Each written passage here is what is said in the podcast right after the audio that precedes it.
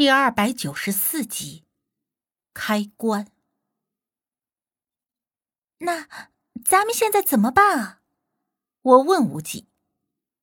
无忌说：“刘队长他们吸入了不少神油燃烧后的烟气，而这种烟气会有一些致幻作用，所以他们现在怕是神志并不清醒。所以现在最主要的是先唤醒他们的神智。”于是，无忌让我等在主殿外，他进去救刘队长几个人。我跟你一起去。我不放心他一个人涉险，但是无忌却执意的让我留在这里等着，因为不确定现在神志不清的刘队长他们会突然做出什么事来。一旦遇到危险情况，他可能一时间没办法护我周全。那好吧，可你要小心一点。如果不对劲，就立刻撤出来，保证自己的安全最重要。我不放心的叮嘱了一番，无忌点头。等着我。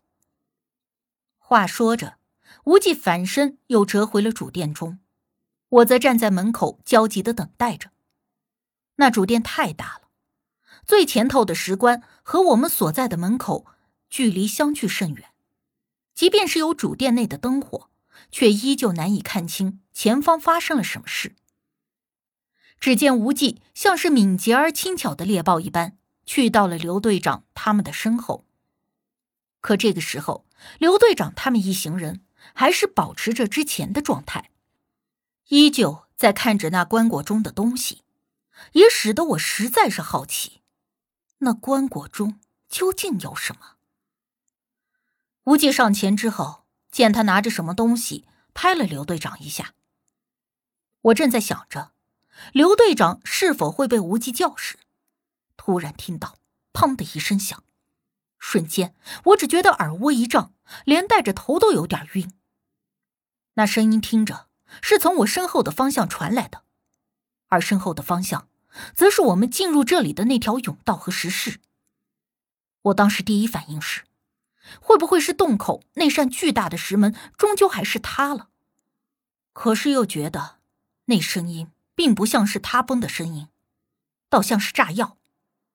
而随着那一声巨响过后，几乎是在同时，又接连响起了一阵砰砰砰的声音。这声音我则听得清楚，那分明就是枪声，而且还是非常连贯的，连着响了将近十几声足有。一定是有人进来了，这一次我可以十分的确定。听着那枪声，并不算远，不确定那些人什么时候会进到这里。先不说进来的究竟是什么人，只说那些人又是炸药又是枪声，必定不是什么好人。而在这回，里面虽然刘队长等人被人油燃烧后的气味弄得有点神志不清晰。但两害相较取其轻，我当下一咬牙就又进了神殿。在这期间，刘队长和武迪几人似乎都已经清醒，他们正在按着手臂不断挥舞、疯了似的大喊大叫的老邱。老邱被刘队长和武迪按在了地上，不断的挥胳膊蹬腿，嘴里大喊着有鬼。发现我又回到了神殿，无忌皱了一下眉头。外面有枪声，好像有人进来了。我立刻说道。刘队长一听，跟无忌对视了一眼。咱们先把老邱弄清醒再说。无忌一点头，用短刀在老邱的耳后一个部位轻轻的割了一下，顿时有血从那伤口中流了出来。然后无忌用不知道是什么东西按在了流血的伤口上，几乎就是几秒钟的功夫。老邱竟然就不挣扎了，而是跟泄了气的皮球似的，立刻胳膊腿都放了下去，还大睁着眼睛看着面前的人。十几秒钟之后，老邱冷不丁的吸了一口气，眨了眨眼，一股脑的就坐了起来。发生什么事儿了？眼见我们的人都清醒了，但是地老虎那些人还在被绑着。这些人怎么办？武迪问刘队长的意思。刘队长看了看那些人，有点犹豫，而无忌直接替他做了决定：各安天命。我知道，无忌并非是冷血不顾他人性命，而是在这种情况下，我们要是把地老虎这帮人给弄醒了，保不准他们还会打那棺椁内的东西的主意，甚至还会恩将仇报的在背后阴我们一下。但若是不弄醒，我们这不是在市区，方便抓捕犯人，这荒山野岭的还是在地下，即便明知这些人是盗墓贼。可是要将这些人一并抓捕是非常不现实的。还有就是，现在外面又来了一波人，可以肯定，一定不是站在我们这头的，并且那些人还带着枪和炸药，我们已经自顾不暇，自然是没有多余的精力理会地老虎这些人。小吴，那边缸里的东西怎么样了？刘队长当下就问道。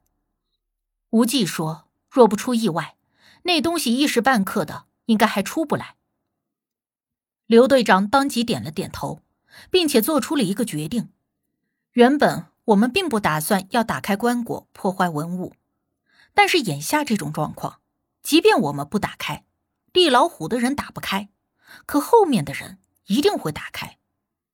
所以既然如此，还不如我们自己打开这棺椁，甭管里面有什么东西。能抢救一件就是一件，当即我们都同意这个意见，而无忌立刻就带着几个男人开始开棺。这棺椁的第一层石棺已经被地老虎的人硬生生的给撬开了，而里面依旧还是一层石棺。不论是外面的棺椁还是里面的石棺，制作都不算精良，光秃秃的石棺上连点雕饰也没有，甚至在外面的一层棺椁内。都没有任何的防腐措施。我们刚好借用了地老虎他们的开关工具，无忌安排了几个点之后，合着刘队长、武迪还有黑子几人的力气，一卯劲儿，果然把那石棺也给撬开了。这会儿回过神来的老邱见状，在旁边忙念道：“哎呀，真是毁坏了文物啊，可惜了。不想毁坏，你上啊！”咱们这是已把伤害和损失尽力降到最低。我看不惯他那站着说话不腰疼的劲儿，忍不住怼了他一句。而这个时候，无忌他们已经把石棺盖子给起开了，露出了棺内的一角。